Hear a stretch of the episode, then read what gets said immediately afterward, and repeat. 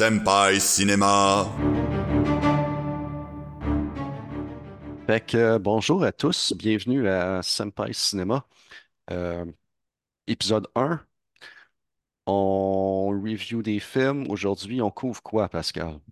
On va couvrir un film que je t'avais parlé quand même assez récemment, je pense, Ouais. mais que c'est un film qui, euh, que j'avais envie de revoir, un film qui m'a obsédé pendant longtemps. Puis là, il y a le Director's Cut qui était sorti en Blu-ray récemment, donc c'était une occasion de revoir le film. C'est un film qui s'appelle, un film de, de, de, ouais, de Japon 1995, qui s'appelle Gonin. Ouais. Gonin veut dire genre les cinq. Ouais, ben le, le Go, Go, ça veut dire 5, puis Nin, ça va être le suffixe qu'on va rajouter pour dire personne. Puis en plus, c'est le fun parce que ça fait penser un peu à Ronin qu'on connaît. Puis je fait que c'est ça, les 5 serait une traduction. euh, un film de Takashi Ishii. Yep. Takashi Ishii, c'est un mangaka, je crois qu'on dit. Mangaka. Mangaka, ouais, c'est ça, mangaka. Fait que, bref, lui, il était, euh, il a commencé comme euh, dessinateur euh, de manga érotique dans les années 70. Il a fait ses études de cinéma, je pense. Je vais de mémoire, là, je pourrais lire quelque chose, mais ça me tente pas. J'aime ça tester ma, ma mémoire, ça, ça prévient l'Alzheimer, ça. Donc, fait que c'est ça, c'est un réalisateur, puis là, il a écrit plusieurs. euh, ça, il écrivait des, des, man- des mangas, euh, des mangas euh, pour Érotique, là. Puis là, il a fait des. où il a commencé après ça à. Bon, il paraît qu'on. que Moi, j'ai pas lu ces mangas. Je sais pas si ça se trouve, là. Euh, C'est quand même assez dur, je pense, de trouver ce genre de culture-là, des- surtout euh, érotique 70 traduit, j'imagine. Ça se Supposément que ses dessins, c'est ça, malgré que c'est des mangas érotiques, donc ça deal avec beaucoup de viol et tout, donc euh, c'est assez controversé, on s'entend. Mais euh, il, il y avait un travail très. On remarquait un style très cinématographique, supposément, dans la manière de ses dessins. Donc, ensuite, il s'est mis à écrire des scénarios pour le cinéma, puis qui est adapté par d'autres. Il a écrit beaucoup, dont une, une série qui s'appelait les Angel Guts, avec un personnage féminin qui s'appelait Nanny, toujours le même personnage qui s'appelait Nanny, mais joué par d'autres. Personnages différents, mais toujours avec le même nom. Donc, euh, c'est ça, c'est à travers une série de films érotiques euh, qui, euh, les Pinku, les films roses, on peut dire. Ouais. Pinku et en tout cas, il y a plusieurs, euh, plusieurs révélations pour dire ces films-là, parce que c'est un mouvement quand même très populaire euh, les années, fin des années 70, toutes les années 70. Beaucoup de cinéastes super connus ont commencé dans, le- dans les Pinku, parce que comme, finalement, c'était comme une bonne étude de cinéma. Il y en a qui faisaient du cinéma euh, genre euh, subversif, transgressif à travers ces films-là. Il y en a d'autres qui c'était juste un prétexte à faire vraiment des films érotiques, euh, d'autres qui mélangeaient des éléments de, de- de policiers dedans, avec des gangsters, tout. Bref, en tout cas, ça, ça a été, ça a été très, très, très populaire. Puis ces films-là beaux, sont beaux à regarder visuellement, tout tourné en, en scope, la plupart. euh, des films courts aussi, contrairement aux films d'aujourd'hui. Des films qui duraient en moyenne 67 à 80 minutes, à peu près, pas plus que ça. Ah, Donc, ouais. euh, lui, il a commencé avec ça. euh, puis tranquillement, il s'est mis à réaliser des films. Ensuite, il passé à la réalisation. Donc, il a réalisé ses films, puis il a fait des films de. Gonin était vraiment son premier. Après avoir fait des films, il y a beaucoup l'esthétique film noir dans ses films, d'ailleurs. Ah.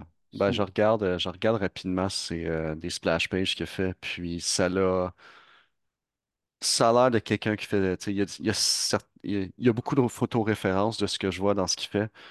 Puis, je sais pas s'il voulait faire du cinéma, mais ses bandes dessinées ont un, euh, ont un style storyboard plus Ouais. que bande dessinée, surtout comme mangaka. euh, fait.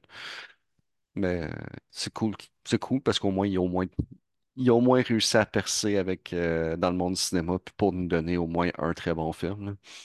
Et Gonin, ben, c'est en 95, et, qui réunissait euh, Takeshi, Takeshi Kitano, qui était humoriste qui est devenu un réalisateur super célèbre et tout, qui a remporté plein de prix un peu partout, Cannes et compagnie, donc qui tourne encore aujourd'hui. Mais bref, il jouait comme acteur dans le film, un second rôle, on y reviendra.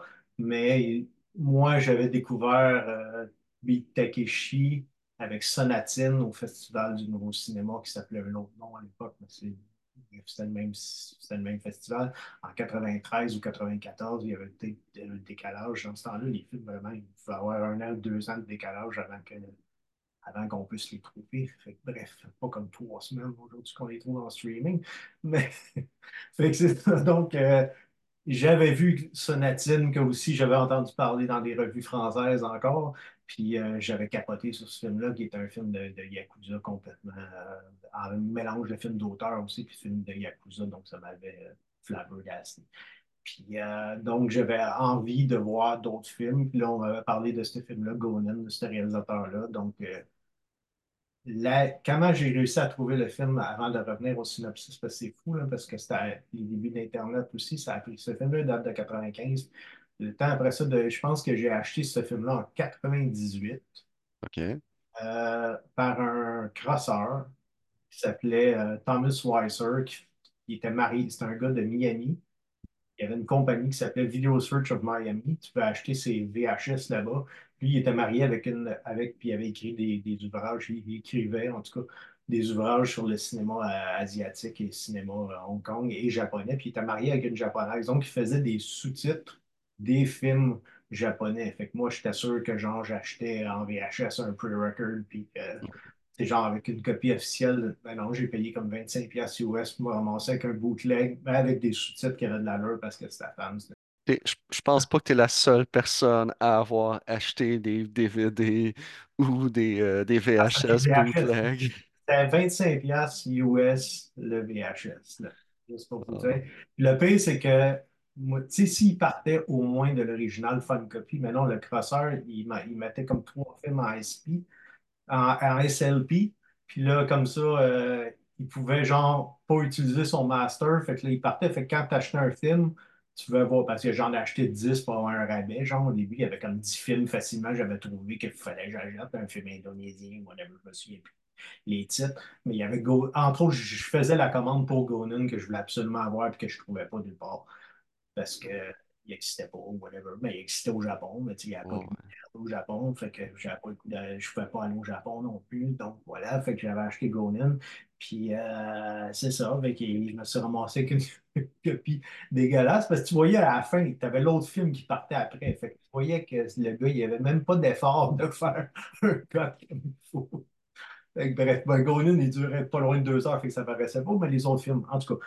J'avais vu le film, je l'ai fait découvrir à plein de monde à l'époque. Et moi, je tripais bien raide, même si la copie était, ben, correcte.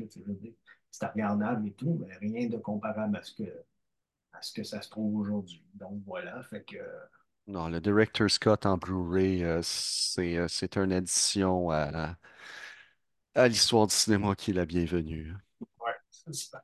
Ben, des fois, ça ajoute rien, mais dans ce film-là, il- dans ce film-là, c'est c'est important ce qu'il a. Fait que si on peut y aller avec le synopsis un peu, si tu veux. Euh, oui, oui, oui. Je je l'ai ici, là, si tu veux, j'ai des notes. Ben, moi, je vais juste, euh, je vais juste mettre un setting. Comme tu disais, c'est un film euh, qui a été tourné euh, fin 90, dans la deuxième moitié des années 90, qui est très représentatif de cette époque-là, dans le sens que je trouve qu'il dépeint le Japon magnifiquement, le Japon noir, le Japon de, le Japon sale de rue. Je sais que, je sais que c'est pas nécessairement ça le, le- le Tokyo complet, mais il capture l'essence du désespoir quand que la bulle économique des années 90, la bulle Internet, puis en même temps le, le- qui est arrivé un peu après, mais déjà l'économie du Japon qu'on voyait comme un gros marché international d'investissement, soudainement, c'était plus le cas. Puis euh, c'est cette, petite période de, de- de temps-là d'un milieu urbain où c'est que l'argent est super important, mais qu'on ne sait pas trop comme, où euh, ou comment aller la chercher, le, le désespoir des, euh, de, de- la famille en banlieue, je pense qu'il a, il a capturé ça avec un bon moment. Ouais. Fait que, euh, comme le titre l'indique, les cinq, fait que ça va être comme cinq personnages qui vont s'allier pour faire un. Mais bref, on s'intéresse aux cinq. Il prend le temps de façon quand même assez, assez singulière ou inhabituelle de nous introduire les personnages. Ils sont, sont tous, Ils sont tous très, très différents. sont tous quirky à leur propre façon, sont mémorables, euh, tous les uns les plus que les autres. Ouais, Ça commence même, puis en tout cas, ça commence même par un flashback aussi. Fait que le film s'ouvre sur une espèce de, ben, pas un flashback, un espèce de rêve prémonitoire qui finalement se retrouve être un flashback. Tu vas le rencontrer plus tard. Ouais. Que Bref, euh, il y a un personnage principal que c'est lui qu'au début il saute. Il s'appelle euh, Bandai. C'est un ancien chanteur à succès qui est, qui, est genre un patron maintenant de discothèque. Puis il semble avoir des dettes avec, euh, avec la mafia. Ben, la, la mafia, c'est les Yakuza au Japon. Ouais. Le crime organisé. il, il y avait le bar. c'est un ancien beau bonhomme, ancien chanteur qui, que tout allait bien. Il a construit comme le hotspot à Tokyo. Puis à les seules personnes qui se pointent dans son bar font fuir la, clientèle qui pourrait être là, mais le bar est vide, c'est juste les Yakuza qui foutent la merde. Puis en plus, leur doit une somme, euh, somme d'argent un petit peu trop élevée pour que ce qui rentre dans son compte. Ouais, c'est ça. Ça va pas très bien. On le voit au début, c'est ça. Il, il rencontre un espèce de salaryman euh, qui, euh, genre, qui l'attaque. En tout cas, il est pas content, genre, parce qu'il pratique Son, ouais, son, son cellulaire sonne, puis là, comme il menace avec son Donc, bat de baseball. donc, là. ça dérange. J'ai dit, vas-tu répondre à ton maudit cellulaire? Je peux pas me concentrer à- sur les tirs de, automatiques là, de, les balles de baseball. Fait que c'est ça. Fait que c'est un peu bizarre, là, qui, euh, c'est une espèce de bonhomme euh, qu'il rencontre. Fait que lui, il le ramène au, il le ramène au bar. Puis là, c'est là qu'on on voit l'espèce de background que la discothèque est entourée de, de gangs de Yakuza. Puis ça, ça vire un peu mal. Il y a comme un peu un baston. Puis là, mais il va rencontrer un personnage qui reconnaît dans son espèce de rêve prémonitoire qui, euh, qui, euh, Bref, euh, c'est ça. Fait que là, il va le rencontrer, il va le ramener chez eux. Il y a une espèce de espèce d'ambivalence de regard, un peu de séduction entre les deux, mais lui, il dit qu'il fait juste ça pour, euh, il, a- pour- pour- il pose des questions un peu à Ouais, c'est comme. euh, Ah, c'est-tu gay? Parce que lui, il fait juste ça pour l'argent, pour attirer les, les vieux bonhommes oh, ouais, ils riches. sont dans un, sont dans un merveilleux condo avec euh, vue sur la mer. Puis il dit non, non, je suis pas gay pour de vrai, je fais juste. Je fais juste faire ça pour attirer les hommes qui ont de l'argent, puis après ça, les blackmailer. Puis en disant ça, il se dévêt, il se dévêtit tranquillement en lui demandant est où la douche? La scène coupe pas longtemps après. Oui, c'est quand même assez, euh, aussi un peu inconfortable parce que, ben, bref. on voit la perspective de l'acteur principal. On ne sait pas trop ses désirs ou whatever. Fait que, bref, c'est ça. Fait que, euh, il va recruter. euh, là, il va aller finalement. On va, on va retourner euh, dans la scène. On ne vous raconte pas, trop- pas tous les détails du film, là, mais juste pour les personnages, parce que là, il va rencontrer le personnage de Jimmy. Qui, euh, qui est un une espèce de, d'ancien boxeur proxénète là, qui était euh, euh, et lui aussi, il veut, il veut payer son visa pour euh, sa prostituée thaïlandaise. Là. Fait a- lui aussi, il a des problèmes avec des Yakuza. Fait que bref, Ouais, est dans l'espèce de quartier, euh, de QG, un peu des, des ouais, Un, Q- un QG qui n'a rien à voir avec euh, les QG qu'on voit normalement. là. Ça, on dirait que c'est comme un, endroit abandonné, il n'y a quasiment rien. euh, on sait qu'il y a un coffre, là, on, on sait. ouais. on- Mais pour, pour revenir à Jimmy, je pense que c'est. euh, il y a des connexions avec des Yakuza. C'est un ancien boxeur. Il a, comme, il a clairement travaillé et travaille encore pour les Yakuza. Mais tu vois qu'il euh, il a aucun respect pour, euh, pour la gang qui est là. Il, il le traite comme le concierge de service. Oui, je sais. Puis il est, il est magané, donc il s'est battu. Puis tu vois le- l'espèce de bref instant que Jimmy sait se battre. euh, C'est genre l'espèce d'instinct qui sont encore là, même s'il est un peu amoché. Ouais, ouais, il, est il est pété bien raide, mais il réussit à en amener trois avec lui. là. C'est ça. Puis aussi les- la scène, en tout cas, on reviendra sur la mise en scène de, de, Takeshi, mais c'est une, espèce de petite baston, mais que pas filmé de façon qu'on est habitué de filmer. Bref, puis là, il y a un autre personnage qu'on entend parler. Euh, c'est Mitsuya, finalement, le, le, gigolo, qui est euh, une espèce d'un un ancien flic euh, devenu toxicomane parce que genre, il est copé d'une peine de prison pour corruption. Puis là, ça ça va pas très bien. Lui, c'est, on va chercher lui parce que Bandai il le connaissait, étant donné qu'il est un ancien flic. Donc, il, il va le chercher comme dernier. Ben, il veut y demander, évidemment, Euh, Kaname est un peu, euh, il répond pas, là. Même si l'autre fait sa proposition, il pense qu'il est comme parti, mais finalement, il écoutait comme sur le bord, sur le Mais bord de toute la gang, je pense que c'est lui qui a l'air le plus compétent. C'est comme tous les restants, ils font comme OK, on a besoin de l'argent, let's go, on va, on va, on va faire ce qu'il y a à faire. Le, mais le, le, le Kaname, c'est l'ex-policier. Euh, il y a une dent contre les Yakuza. Puis de, des cinq, c'est lui. Lui sait où ce que c'est qui devrait être fait, puis dans quel ordre. Les autres, un petit peu moins.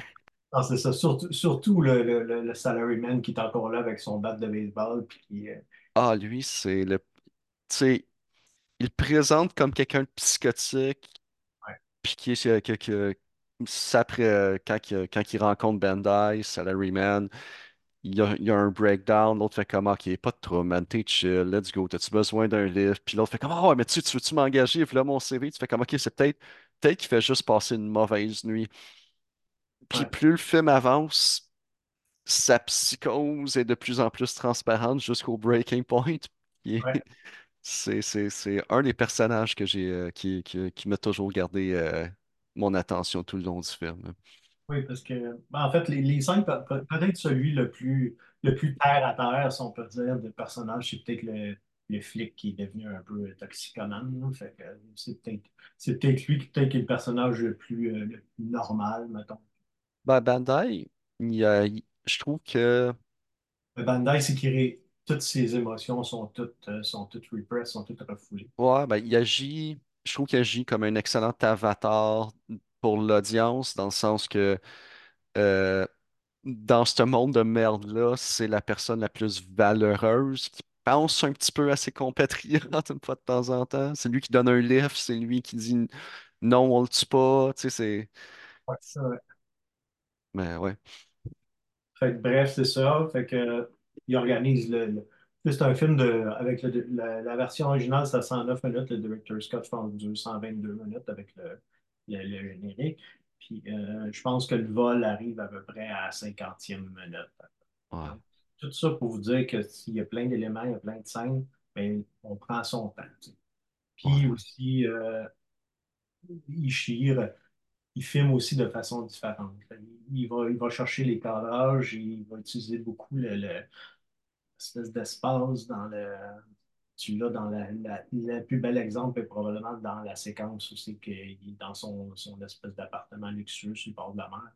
C'est que tous les plans sont super méticuleux. euh, puis il va apparaître dans le coin quand l'autre il va faire sa scène de séduction, que tu vas le voir juste ses fesses, puis se diriger dans la chose. Puis c'est comme moi, ce que j'aime, c'est il construit tellement bien des scènes qu'il réussit à faire du, du foreshadowing de comme il y a de quoi de vraiment grave qui va arriver juste en te montrant un char blanc dans un stationnement vide à plusieurs reprises. Les scènes sont nocturnes. Il n'y a aucun soleil à l'horizon, quoi que ce soit, même avant le vol qui va mal tourner, évidemment, parce que c'est un ice movie, puis c'est un film de gangster nihiliste. Mais c'est ça. Mais il n'y a rien qui laisse. Puis euh, c'est ça, ça. On sait qu'on est, on est- on s'en va quelque part dans une espèce de, de, de crèche de, de, truc infernal un peu là. Fait que là, si, juste pour vulgariser où est-ce qu'on est rendu à peu près dans le film, c'est cinq personnes qui sont vraiment pas amis, qui ont pas nécessairement le skill set pour s'attaquer ou voler des Yakuza, sauf peut-être un policier. euh, qui a- Puis les cinq décident de- d'aller voler les, le- le- les Yakuza du district local avec euh, le meilleur de leurs compétences. Une cagoule, puis genre deux, trois gars, c'est tout. Ouais, ouais. Puis juste vous donner une Une idée, là. une vanne pour se sauver. Ouais, ouais, une vanne pour se sauver, puis euh, leur, leur gros plan pour réussir à passer à la, la sécurité, c'est leur inside man, c'est Jimmy que personne respecte. Fait que étape un Jimmy sonne à la porte, puis le doorman fait que ah, non, t'as pas d'affaires ici, tu retournes chez vous, Calis. Et ça va, ça va de mal en pire pour le restant du film. Après ça, c'est. euh, en fait, le film prend complètement une nouvelle tournure, même, même dans le genre que ça va mal, qu'on sait qu'il va y avoir des représages. Le film réussit à nous surprendre de ce qu'il s'en- il nous amène pas, pas en tout. Que Ah non, vraiment. Il continue à explorer chacun ses perso- de- des, cinq, des cinq personnages. Puis euh, pour renchérir à ce qu'on parlait des, euh, de ses plans de vue, il réussit pas juste à faire des beaux plans de vue, mais il exploite beaucoup des, euh, des lieux différents. Comme euh, j'arrête pas, euh, j'arrête pas de parler de, de mon monsieur en banlieue. Il y a quand tu as une scène romantique sur, euh, euh, sur des bateaux, puis il s'amuse à se promener de bateau en bateau pour comme créer un, un aspect de, de, de candeur qui, est probablement le, le, seul beau moment ou presque du film en deux hommes. Puis, euh, t'as bien sûr, t'as le, t'as le merveilleux condo, appartement, t'as, t'as le nightclub, les, les différents lieux, l'éclairage, le, le, le- il récupère même à plusieurs reprises le- la place où c'est qu'ils s'entraînent à battre des balles, euh, à- le backstage, le front stage, les- le, le, le- le sous-sol désaffecté pour torturer. Tout est différent, bien tourné, bien éclairé, puis on sait toujours ce que, on sait toujours ce qui se passe, puis on a toujours peur de ce qui va se passer. ouais, c'est ça qui, ça qui est intéressant, je pense, parce que vu qu'il nous a amené les personnages, les a montrés un peu dans leur côté vraiment, tu sais, il essaie pas de forcer la sympathie ou quoi. Il présente cinq personnages un peu weird, un peu euh, quirky, comme tu disais. Puis euh, c'est à toi le c'est à toi le spectateur de t'identifier ou pas ce qui va arriver au personnage après. Parce Ah, je le répète, on est dans un film de gangster nihiliste, donc c'est pas nécessairement des bonnes choses qui vont, qui vont leur arriver par la suite. non, on s'identifie pas nécessairement aux personnages, mais sont assez intrigants qu'on veut en apprendre plus à leur sujet. Ouais, ça. Donc, puis c'est là qu'on introduit, il arrive à une heure et trois exactement, c'est Takeshi qui arrive avec son partner. Puis Takeshi qui a comme un œil, l'œil euh, gauche, je pense, l'œil gauche qui est comme euh, Ouais, C'est comme un, un bandage sur l'œil gauche. D'ailleurs, c'est un vrai bandage parce que juste avant le tournage du film, il a pogné un, un grave accident de mo- moto, d'automobile, qui, pas d'automobile, de mo- motocyclette, qui l'a paralysé pendant un bout de temps. D'ailleurs, il y a encore une partie du visage un peu paralysée. là. le Il wiki dit jamais que vraiment, jamais vraiment remis de, de son accident. le, le, le, le- il aurait aimé ça tourner sans le bandage, mais il continue à avoir du fluide qui sortait de l'orifice, fait que le bandage est resté. Fait que ça Puis, rend encore le personnage un peu plus. euh, il parle pas beaucoup. La seule fois qu'il va, qu'il va parler, en fait, la première fois qu'on le voit, c'est qu'il y a comme quelqu'un qui est là, qui a comme du trouble aussi avec des Yakuza, puis finalement, il va se lever, puis ils vont, lui et son partner, ils vont le canarder d'à peu près 10 balles, puis le personnage va tomber. Là, C'est là ouais, ben, ils ont, il y a son, il y a son sidekick qui est là pour l'aider. C'est deux assassins que les, que les Yakuza engagent pour, euh, pour essayer de retrouver ce qui s'est passé, l'argent qui a été volé. Les gangsters, re- ils savent pas trop c'est qui au début, mais ils reconnaissent les yeux par, à travers la cagoule du policier.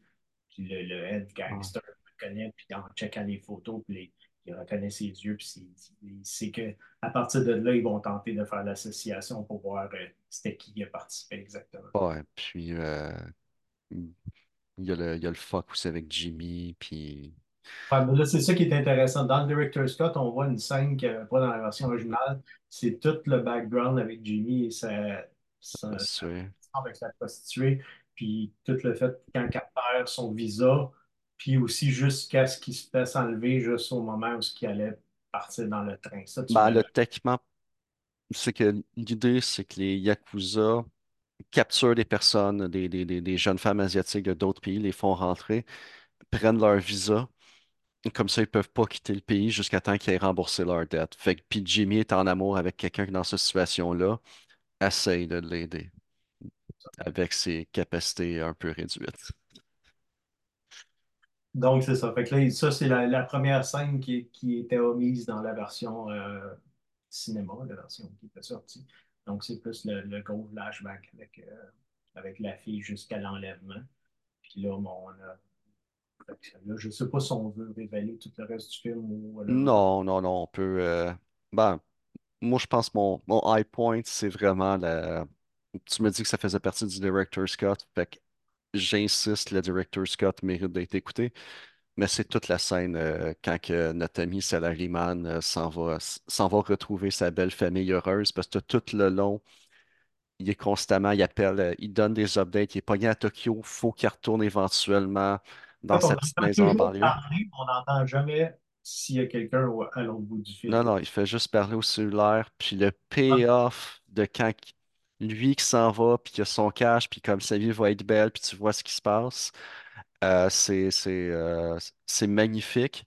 Euh, si on en retourne aux deux assassins qui ont été engagés, euh, le, le- le- l'assassin principal, il y a un peu un vibe beaucoup plus réussi que dans No Country for Old Men. de C'est, c'est le vieux bonhomme, c'est une force que tu ne peux pas ignorer. C'est le gars qui rentre dans le bureau des Yakuza puis dit euh, Tu vas payer de l'assurance vie à mon, à, mon sidekick. Et, ils te le vendent comme quelqu'un de dangereux, de profondément horrible. Puis, d'un point de vue de construction de scénario, de dialogue, c'est que c'est un personnage, je pense que tu l'as dit, qui est, qui parle pas beaucoup, qui est très silencieux. Fait qu'ils ont fait une dynamique volontaire un peu comme Batman puis Robin, sauf vraiment pas des héros, que les choses dégueulasses à dire sont vécues, sont véhiculées au euh, par ou subies par son sidekick. Ouais. Sidekick qui joue toujours avec un, de petit objet euh, sexuel un peu. Donc, ça, ça explique peut-être le- l'espèce de dynamique aussi, encore le sous-texte homo-érotique entre lui et son sidekick et Bandai qu'on avait avec Mitsuya au début du film. ouais, ouais. Ce qui est quand même assez inhabituel, on s'entend en 95, de parler d'homosexualité et de trucs dans les films. euh, Ouais, non, c'est, vrai que même Moi, en tout cas, j'avais pas, pas vraiment vu ça. là. Il y avait, oui, sûrement d'autres exemples. Non, c'est drôle parce que c'est ça, Il y c'est un avait film le Tabou de Nagisha Ouais, aussi sur euh, l'homosexualité dans la période de Shogunot, ouais. mais euh, ça a été fait après aussi, c'était sorti. Fait que ça aussi, ça avait même suivi de la controverse aussi. là. Mais non, je trouvais ça le fun parce que justement, là, le, le... c'est à peu... à peu près au bout où ce que, encore aux États-Unis, si tu faisais un, un film où c'est qu'il y avait tout, plein d'hommes, puis que c'était très masculin, puis même pratiquement de, beaucoup de masculinité, il y avait toujours une femme pour dire comme, non, non, c'est correct, c'est un film straight. Vous pouvez payer, vous pouvez payer votre billet de cinéma. Tout le monde est straight dans notre film. Puis à peu près à ce même moment-là, Gonin est sorti où j'étais. où, euh, puis En fait, aux États, quand on parlait de- d'homosexualité à cette époque-là, c'est pour parler de hein. Puis Le film avec Eric Roberts, que je pense qu'il date de la période de, euh, de choses. Puis c'est un- c'est une personnalité super connue. Le film, c'est It's My Party. C'est un film qui parlait de, de- d'un gars qui apprend qu'il a le sida, mais qui était connu de toute l'industrie de Hollywood. Puis ça l'air que tout le monde le connaissait dans, dans- dans- dans le milieu. Que bref, Hollywood, quand on parlait d'homosexualité, c'est pour parler de maladie, parler de choses. Euh, ouais, un autre exemple aussi en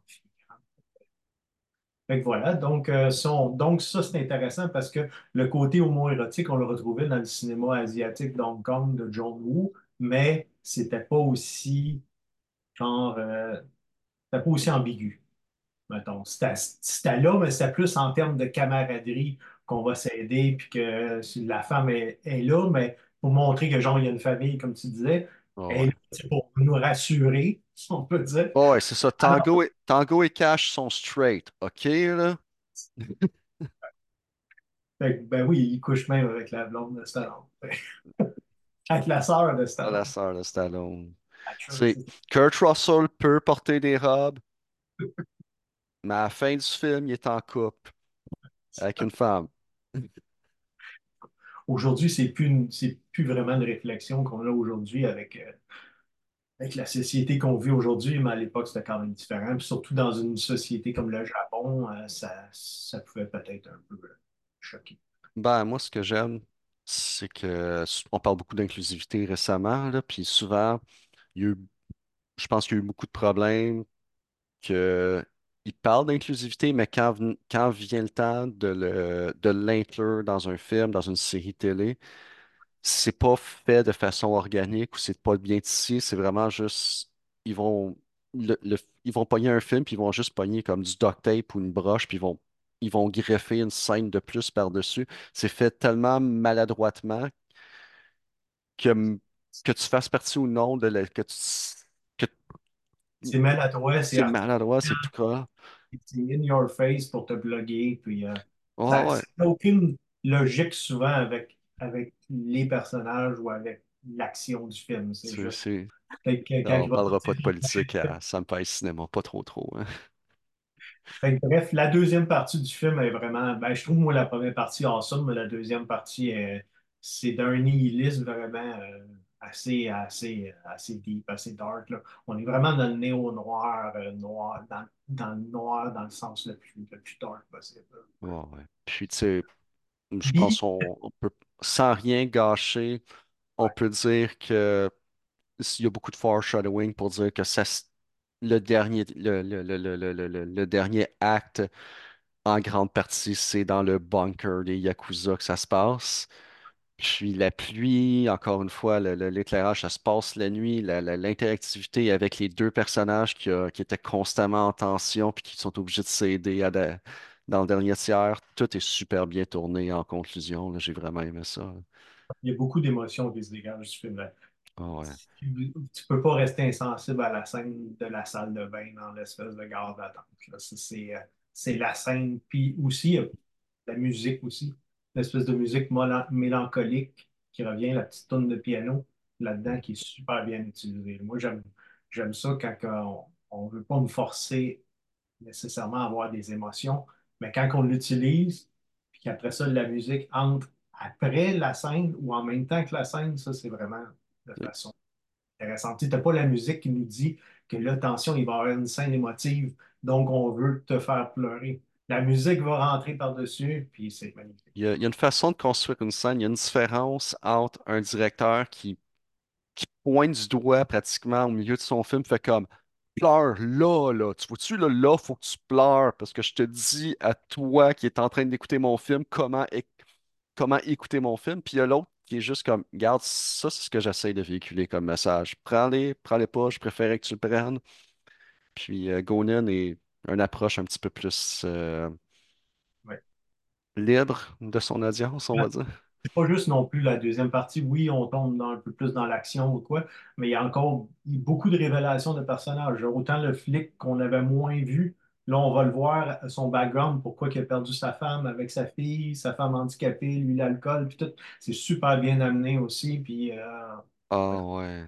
Le- le- le- tu le vois que il faut qu'il sauve, puis justement, il, y a, il, a- il faut qu'il sauve, puis en même temps, il y a le handicap de sa femme, puis euh, c'est y a... révélé subtilement parce qu'on la voit juste quand elle, elle va aux toilettes. Avant ça, tu ne sais pas qu'elle a cet handicap-là. C'est des films intelligents. Oui, oui, c'est show don't tell, il, il te présente ça, tout est bien framé, c'est- puis justement, tu vas voir une femme de dos qui s'occupe de son enfant, ce qui ce qui essaie de te raconter, c'est que, elle regarde, elle a un handicap, il essaie pas de te montrer sa belle paire de fesses, là, c'est c'est c'est pas comme... si le réalisateur tournait des films érotiques, Hein? Euh, ben, fait que, euh, moi, en tout cas, c'est un je- déjà à l'époque, j'étais fasciné par ce film-là. Je l'aimais beaucoup. Puis là, je pense que ça faisait vraiment longtemps que je ne l'avais pas vu. Mais je pense que je ne l'avais pas vu. Je l'avais peut-être vu en DVD après. Euh, une fois, peut-être le DVD euh, japonais qui était sorti, là, ou euh, quelconque version asiatique qui était disponible. Mais ça faisait un bon 20 ans que je ne l'avais pas vu. Puis euh, je suis content d'avoir choisi ce ce film-là, puis de te l'avoir fait découvrir. C'est un film que je pense que c'est un des meilleurs films, je pense. C'est peut-être un des meilleurs films, genre euh, polar, néo-noir, euh, le moins connu, le moins underrated, on peut dire, là, que, under the radar, on peut dire, là, que, genre qui, qui mériterait vraiment de devenir un cult classique. Ceux qui, Ouais. ceux qui l'ont vu ou si vous checkez des reviews sur Letterboxd ou quoi, la plupart des gens trouvent ce film-là extraordinaire. Mais la plupart aussi le déplorent que le film a été mal distribué. C'est sûr que la distribution en 95 était différente aussi. Tu sais, je comprends que les, présentement, les Disney Plus achètera probablement pas les droits de distribution pour ce film-là. Même le Director Scott, ça ne fit pas super bien avec le brand de Netflix. Euh, je pense qu'on ne spoilera rien en disant qu'il y a eu, il y a eu deux autres films qui couvrent la saga. C'est pas des suites directes, mais ça, ça Hmm. c'est. T'as eu un Gone in 2, puis t'as T'as, t'as un troisième film qui s'appelle, je pense, Gonin Saga. Une Puis, saga qui vient faire un peu un lien. Le deuxième film, en fait, il y a des liens. On va en reparler parce que ça va être le film qu'on va reparler dans l'épisode 2. Mais si on revient à la scène de tu parlais tantôt, on s'aventurait un peu parce qu'il faut quand même parler d'une il y a une longue séquence qui dure 12 minutes, très, très éprouvante. Euh, je pense dans la version cinéma, elle durait peut-être 4 minutes, puis là, elle est vraiment extended au bout. là. C'est euh, quand le Cyberman revient chez lui à domicile. Là, on tombe presque dans le le slasher quasiment Yakuza. oh, ben, moi, c'est. euh, je compare ce film-là, c'est Slasher, que. mais pas du slasher hors champ. Ouais, ben, ce que j'aime, c'est qu'il traite ça, puis bien sûr, la scène de torture. Euh, le monde, quand je parle du film, vont automatiquement me parler de Takashi Miike.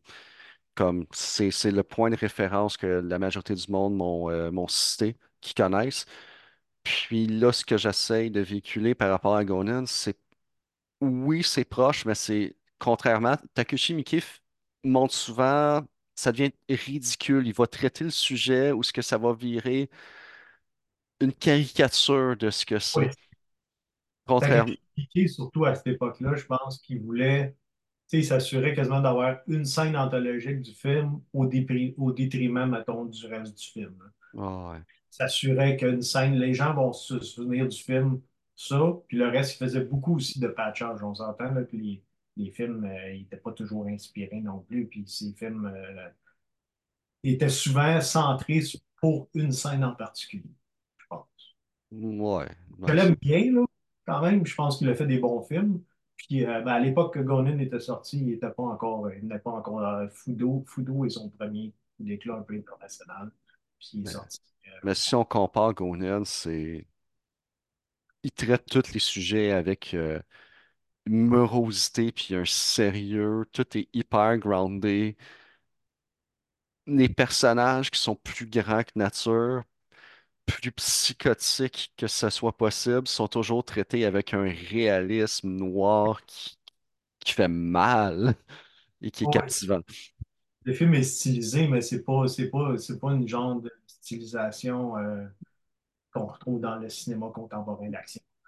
Tu n'auras pas de, de, de personnage qui va se, se rouler à terre puis tirer euh, deux balles, là, euh, des trucs comme ça. La, la violence est, est sec, est super réaliste. Et genre, euh, les personnages sont là, puis c'est ça. Donc, Oh oui, le, le, le, le- ça prend juste une balle pour tuer un homme dans ce film-là. Puis, euh, Takeshi, avec, avec Sonatine et Violet Cop, ils avaient un peu amené cette espèce de personnage que genre, il va, il va avoir, c'est comme des éclats de violence, mais comme ça finit aussi aussi rapidement que, que ça a commencé, là. ouais, C'est fou, fou. Vous allez voir si vous voyez la, la, la scène, mais c'est pas, ça, c'est pas, c'est pas de trucs, euh, il n'y a pas de glorification de, non, vraiment pas. Puis personne n'est vraiment surhumain dans le film non plus. Fait que, euh, tu lui donnes combien pour 5 à Gonan? Ben, je le sais, là, je pense qu'il a donné 5 là, mais Ben, je, je à- selon mes souvenirs, la première fois 4, entre, entre 4 4 et demi. Puis Là, je pense qu'aujourd'hui, je, je donne rarement un film 5 à une première écoute. là. Je pense qu'avec le temps, je pense, puis que je pense que ce film-là, pour moi, est vraiment un chef-d'œuvre du, du film des Yakuza, puis un chef-d'œuvre du, Ouais. Moi, je suis d'accord, souvent, on va écouter un film. les affaires qui nous ont agacés sont tellement comme à vif, sont venus nous chercher, puis finalement, après un an, à- à- après un an ou après un certain, euh, certain bout de temps, tu fais comme non, les choses que j'aime sont tellement plus belles que peu importe les petits détails qui m'ont agacé dans le film, qu'un bon film vieillit bien, puis Ouais, parce que je, je sais que ce film-là, je l'avais montré. La plupart des gens avaient aimé ça, même si ça avait été un peu déboussolé parce qu'ils voyaient un peu le genre de film, surtout à l'époque, peut-être fin des années 90, que je le montrais. Mais c'est un film aussi assez lent. Fait que, tu sais, c'est comme. Je leur avais montré des films d'Hong Kong avant, mais tu sais, la, la, la, la dynamique, le montage, c'est pas, pas du tout pareil. C'est vraiment. oh ouais, c'est japonais aussi en général, à part si on tombe dans les films de, de, de, de manga ou quoi que ce soit, mais le cinéma japonais est beaucoup plus lent dans, dans, dans, sa- dans son rythme. que le, le cinéma d'Hong Kong. Je sais que les gens, souvent, quand on parle de cinéma asiatique, ils pensent qu'on mélange toutes les affaires, là, mais chaque, chaque pays a quand même leur, euh, leur dynamique. ben, souvent, ça va être défini par des directeurs qui catalysent la culture à un certain moment. Puis, un cinéma direct... japonais, je pense qu'on va en parler beaucoup parce que, à travers les époques aussi, parce que c'est un cinéma très riche. Ouais. Il y a des grands auteurs, des, parmi les, les Si j'avais une liste peut-être de nommer les 50 me- meilleurs réalisateurs de tous les temps, non, Quentin Tarantino ne sera pas dans cette liste. Mais je, je dirais qu'il y en a au moins, il y en a au moins pas loin de 10 qui seraient japonais. Je parle de toutes catégories confondues. On parle de, autant de cinéma familial et euh, de, de, de euh, Ozu que les, les films de. En tout cas, il y en a plein de cinéastes là. Ben ouais, ben garde, je cherchais des films, euh, cherchais des films de Noël à écouter, puis euh, tu m'as fait découvrir un de mes, un film de Noël japonais, Tsuno, puis qui est définitivement un des meilleurs films de Noël que j'ai jamais vu. J'ai encore checké cette année dans toutes les listes de, de, de, de genre Best Christmas Movie, puis ce film-là, on ne le retrouve jamais. Fait que, en tout cas, bref. Ouais. Mais je pense qu'on va essayer de vous faire découvrir ou vous proposer, mettons, parce qu'on n'est pas sûr non plus que c'est un film quand même Gonin, là, si, si tu t'attends un feel-good movie, tu ne l'auras pas. là. C'est pas ça qui va t'offrir. Mais non, si, ben, si tu es ouvert à voir d'autres choses, d'autres films, je pense que, je pense qu'on va essayer de vous. Puis il y a des films qu'on va essayer aussi qu'on n'a pas vu les deux, puis ça va être des découvertes, puis ça va être des. Ça va être soit une bonne découverte ou une mauvaise découverte. mauvaise découverte, ouais, non, ça, ça une fois de temps en temps, on... Si ouais. tu ouvres ton horizon, tu ne te contentes pas de la nouveauté de Netflix de la semaine, de la nouveauté Amazon Prime, de la série Disney+, ou ces choses-là, puis tu es ouvert à trouver d'autres genres de films, je pense qu'on est là peut-être. Ben, j'en ai, euh, je- je- j'entends de plus en plus souvent autour de moi des personnes qui, pour découvrir des films, euh, ont commencé à follower des, euh, différents studios, comme euh, on s'entend le Vinegar Syndrome qui publie à peu près n'importe quoi. Euh, c'est une façon, euh, c'est quoi, c'est Arrow, je pense, qui aussi essaye de- d'aller Ah chercher des films. ils ont sorti, on pourra en reparler. Éventuellement, ils ont sorti la trilogie de, des euh, Most Dangerous Games, puis en tout cas de, de, de films japonais qui étaient quand même assez, assez durs à trouver. Là. Fait sais, à l'époque, on sait que le cinéma japonais, tu avais la série Lone Wolf and Cop qui était super euh, genre culte, que tout le monde s'arrachait les bootlegs à cause que les, les Américains avaient, condensé les deux, ils avaient fait un remontage des deux premiers épisodes. Euh, Shogun Assassin, c'est, euh, moi je considère que c'est un bon Ah, film. Oui, c'est quand même intéressant ce qu'ils ont fait. Mettons, si on compare euh, mettons, au film de Jackie Chan, des fois, qui charcutait puis sonore, mais Shogun Assassin, c'était comme une, une bonne manière de le vendre à l'époque, euh, en 1980. ouais, ben, j'ai été, euh, j'ai été choqué. Pour ceux qui ne savent pas, Shogun Assassin, on en reparlera si euh, ça donne, là, mais c'est. Ils ont pris Lone Wolf and Cub, un, un des premiers mangas de, euh, qui parle de samouraï. C'est une télésérie en pu finir. Ils ont pris tous les épisodes, ils ont condensé ça en une heure et demie. Ils ont, au, au lieu d'utiliser la musique d'époque folklorique japonaise, ils ont utilisé des beats de keyboard des années 80. Ça faisait Giorgio Moroder, mettons.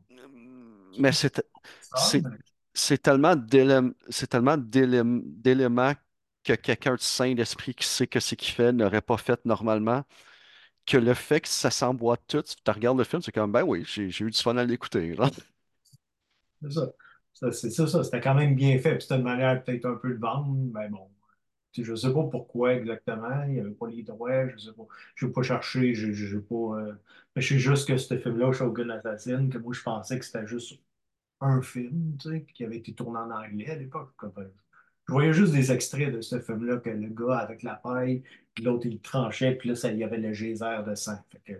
Qui est typique au cinéma japonais, là, souvent les espèces de, de geysers d'éruption de sang, là, autant dans les séries B, euh, qui est des années 2000 avec le sang en CGI, qu'il en, rajoute. là.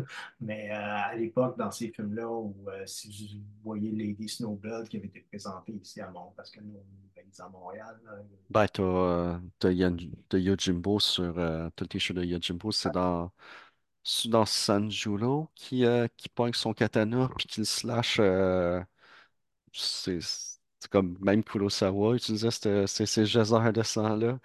Oui, c'est ça, ça, ça, a commencé dans les années 60, ben, après ça, ça s'est perpétué depuis les années. Ben, Bref, ça fait partie de la culture, là, mais donc c'est. Fait que oui, j'ai Yojimbo, qui est quand même un chef-d'œuvre, qui a été euh, quand même euh, remaké. Tu sais, Léoné a commencé avec. euh, c'est quand même un remake de, de Yojimbo en partant. Donc, euh, pour une poignée de dollars, c'est un remake. euh, dans un autre contexte, mais c'était quand même un remake. Puis les Américains aussi l'avaient refait avec Bruce Willis la semaine, 80. Oh, ça a été refait souvent, mais pour euh, à la défense de, de Lyonnais, après que Kurosawa ait gagné en cours, il aurait dit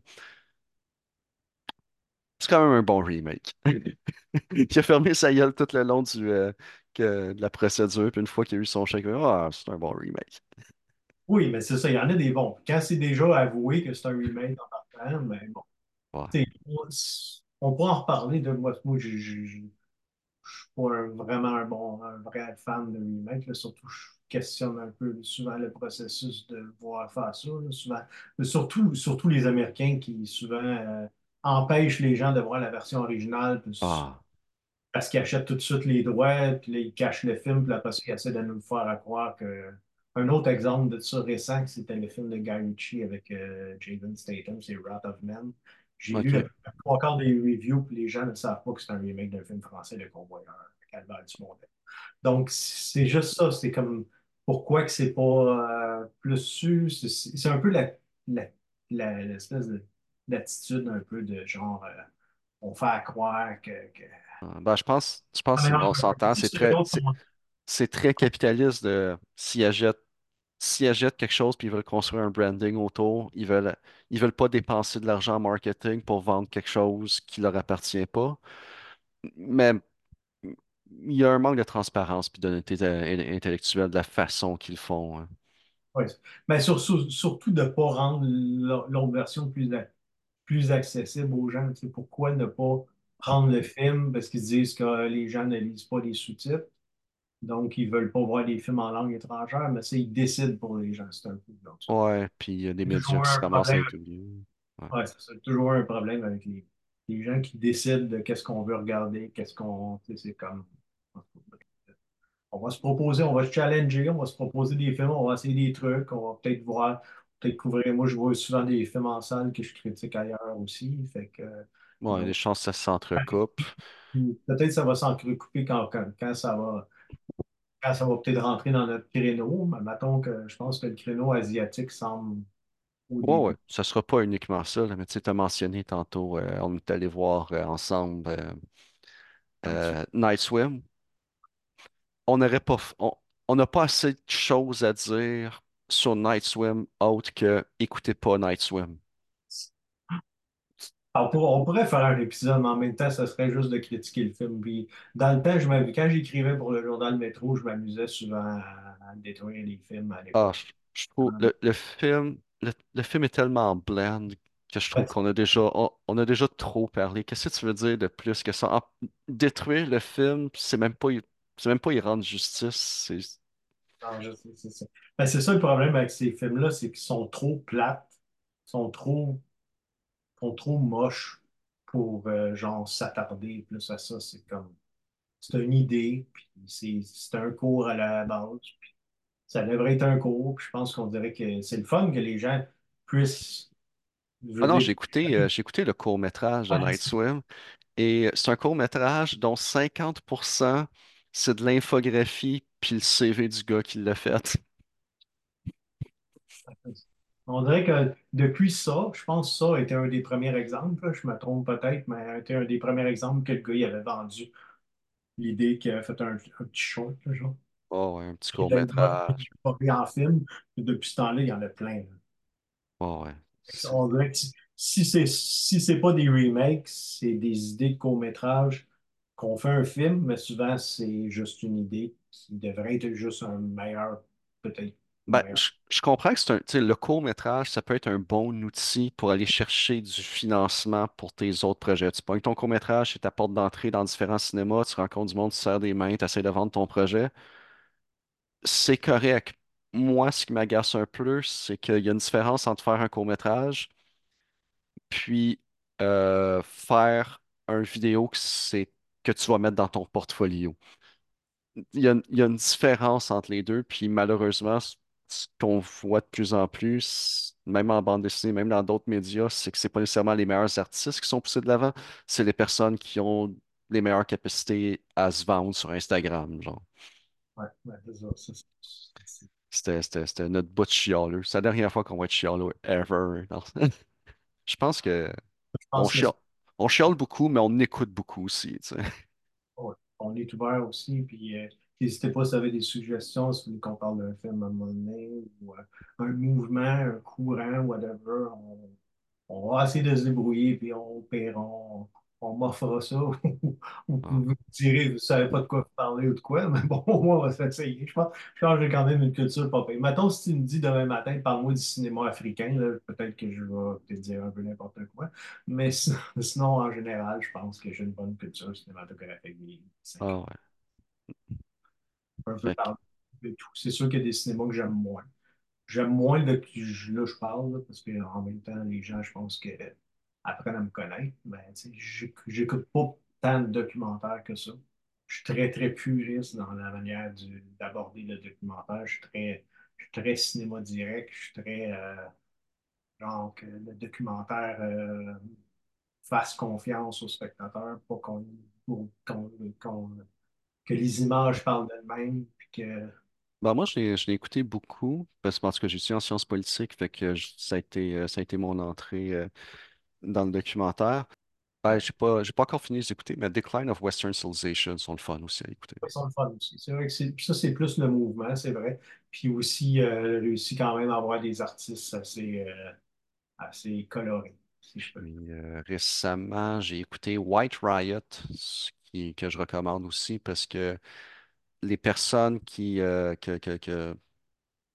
qui ont participé activement au documentaire, c'est des infographistes qui faisaient des fanzines punk à l'époque, puis qu'après ça, ils ont, euh, ils ont créé euh, beaucoup de, de, de- spectacles punk contre le racisme, punk, Rock Against Racism. Fait que le, le visuel est super intéressant, puis ben, justement, il parle de il parle du mouvement, puis ça, j'ai trouvé ça que c'est un bon documentaire. J'ai demandé à des amis qui sont pas punk, qui écoutent pas ce style de musique-là, puis ben, ils repartent dans le même sens que moi. Fait que j'ai, j'étais à l'aise de le recommander aussi. Ok. Bon, ben, fait que, euh, Fait que c'est ça qu'on a à dire sur Conan. Écoutez des documentaires. en Mike Gouldon, dans le film, euh, de toute façon, on va, on va parler probablement des autres Gouldon, puis peut-être de- du reste de la carrière de Takeshi Ishii, un peu en dents de scie, le reste de sa carrière, mais dans ces années-là, maintenant, il était, était quand même très intéressant. All right. On se revoit euh, la semaine prochaine. En tout cas, Oui, oui, absolument. On va essayer de garder ça sur une base. euh, que